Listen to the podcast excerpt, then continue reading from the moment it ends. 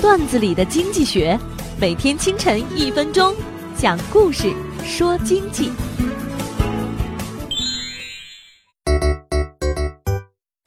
一家情人餐厅非常红火，为什么呢？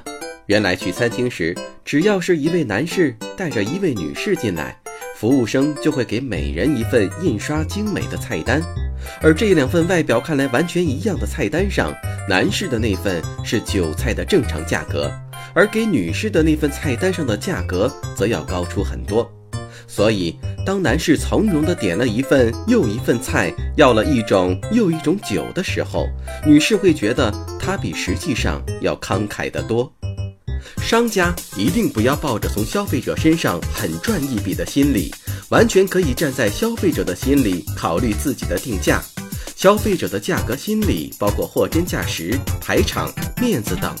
价格不是唯一取悦消费者的，心理战术才是决定成交与否的手段，让消费者愉悦的保持面子，花理想中的钱才是生意的最高境界。本栏目由财经榜中榜之路上说头条与上升微电台联合制作。我低头走过一路山岗，冲向沉沦已久的沧桑。